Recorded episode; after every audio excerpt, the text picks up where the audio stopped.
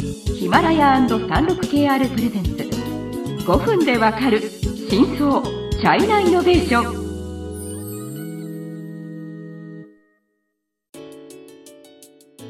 皆さんこんにちは。36KR ジャパンの委員です。はい、日本経済新聞の山田です。はい今回はえっと米中摩擦商店の半導体シリーズの2回目ですね。はいはい。はい。えっと前回ではうん、うん中国のの半導体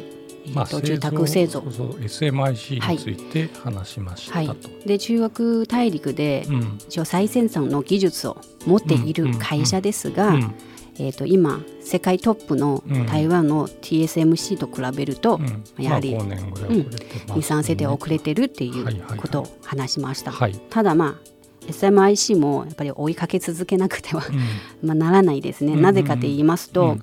えー、とこういう、まあ、チップっていう半導体？はいはいはいはい。そのスマホだけじゃなくて今後？もともとうん。その半導体がなんで重要というふうにみんな思ってるかなんですけどその別にスマホだけじゃなくてあらゆる工業製品にスマートフォンはスマートフォンじゃない半導体は載っているのでその半導体の性能が上がることがあのまあはっきり言えば軍事力を含めた国力のまあ源になっているのでそうですもうだからこそアメリカは中国が強く投げりすぎる半導体でも強く投げりすぎるのを嫌がってるとまあ、こういうことなんですよ。確かに。そう。まあそ今後まあ 5G とか AI とかうん。自動運転とか、そうそこういうまあ高速コンピューティングとかっていうところはやっぱ全部必要とそされるのでということでじゃあまあ今アメリカの製品使えなくなっちゃうのう、で、うん。な結局半導体は、まあ、半導体って言っても半導体の装置と半導体をこう作るソフト、うん。あとは設計じゃないですか。うん。でそこをやっぱりアメリカと関わらないそういうのがほぼ全部アメリカと関わっているっていう理解でいいですか、うんとね現状そうです。あうん。の半導体っていうのは、そのものすごい国際分業が進んでいる産業なのであの米中摩擦とかがなければ自由貿易やった方が効率がいいに決まってるんですよ。はい、ただしそのそういう戦略物資なんで中国のえー共産党とか政府もこれやっぱ自分で作んなきゃダメだっていうのはすごく昔から思っていてあの今のその今ももちろん国っていうか党っていうか党全体国全体を挙げてその振興策をやってますけどうん遡ると2000年ぐらいに今につながる振興策の最初のやつが出てるんですね。あ実もう20年前20年前。からですね。そうそうはい。でそれよく見てまあその当時のそのなんつ政策の文章をよく見てみるとまあつまり当時は中国が世界の工場とまだ言われ始めたかどうかのぐらいの時期で世界のいろんな会社がその組み立て工場を中国にどんどん作ってたんですけどやっぱり当時から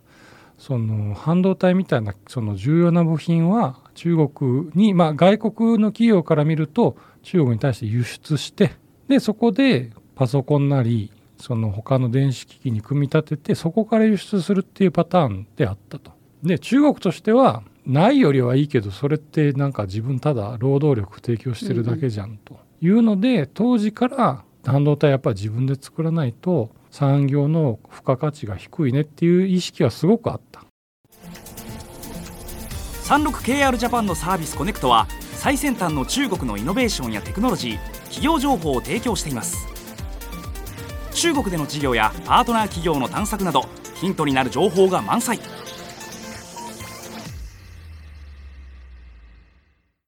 でそこでちょっとこう、まあ、時間経って2015年そう。で2000年にまず、ず出て、でその時は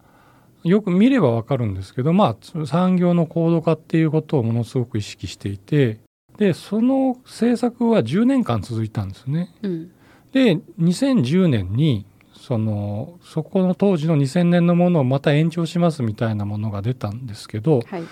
ただその話題になって出てる SMIC とかはその2000年頃にできてきた会社ですけどまだじゃあ10年経ってものすごく世界に通用してるかっていうとそんなことでもないと。うんで2000年の政策だけだとちょっとダメだねっていう意識が、まあ、当時はもう世界の工場の地地位を完全に固めていたのでだったら半導体ももうちょっとちゃんとしたの作んなきゃダメじゃんっていうので2014年にえ国家 IC 産業育成ガイドラインみたいなものが出たんです。でそれが今のにつながる中国の半導体政策の強化のまあいわば出発点だからそれを見てれば大体何を目指してるのかっていうのは分かる。道のりが分かります。そうそうそうそうそう、はい。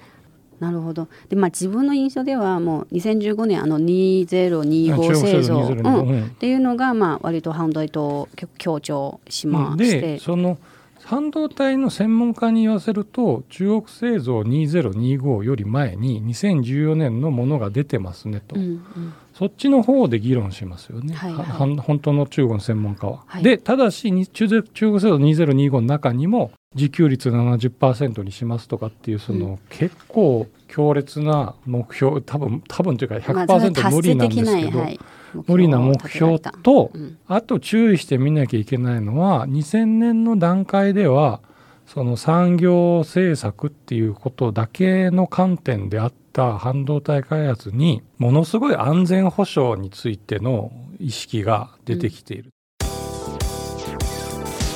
中国経済のさまざまな業界や企業紹介最新のイノベーションやテクノロジーを徹底解説。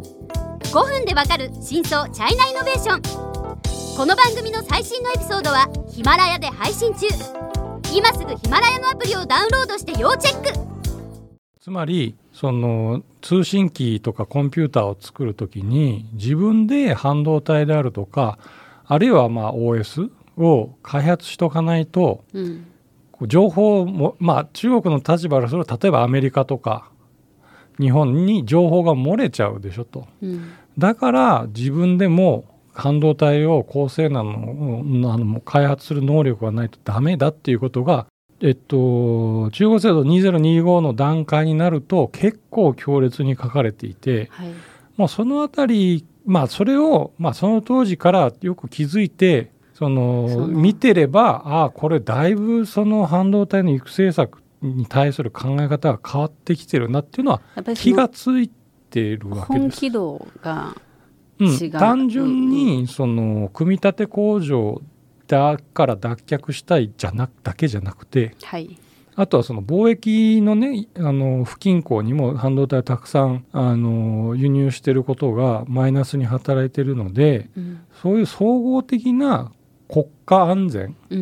みたいなもので半導体を自給しなきゃダメだ自分で開発しなきゃダメだっていう意識がものすごく強く出始めてたんです、ね、なるほど。あの自分が読んだ記事、はいはい、まあ、一緒まあ、一緒協会専門家、うん、まあの一つの説としては、はいはい、えーと、割と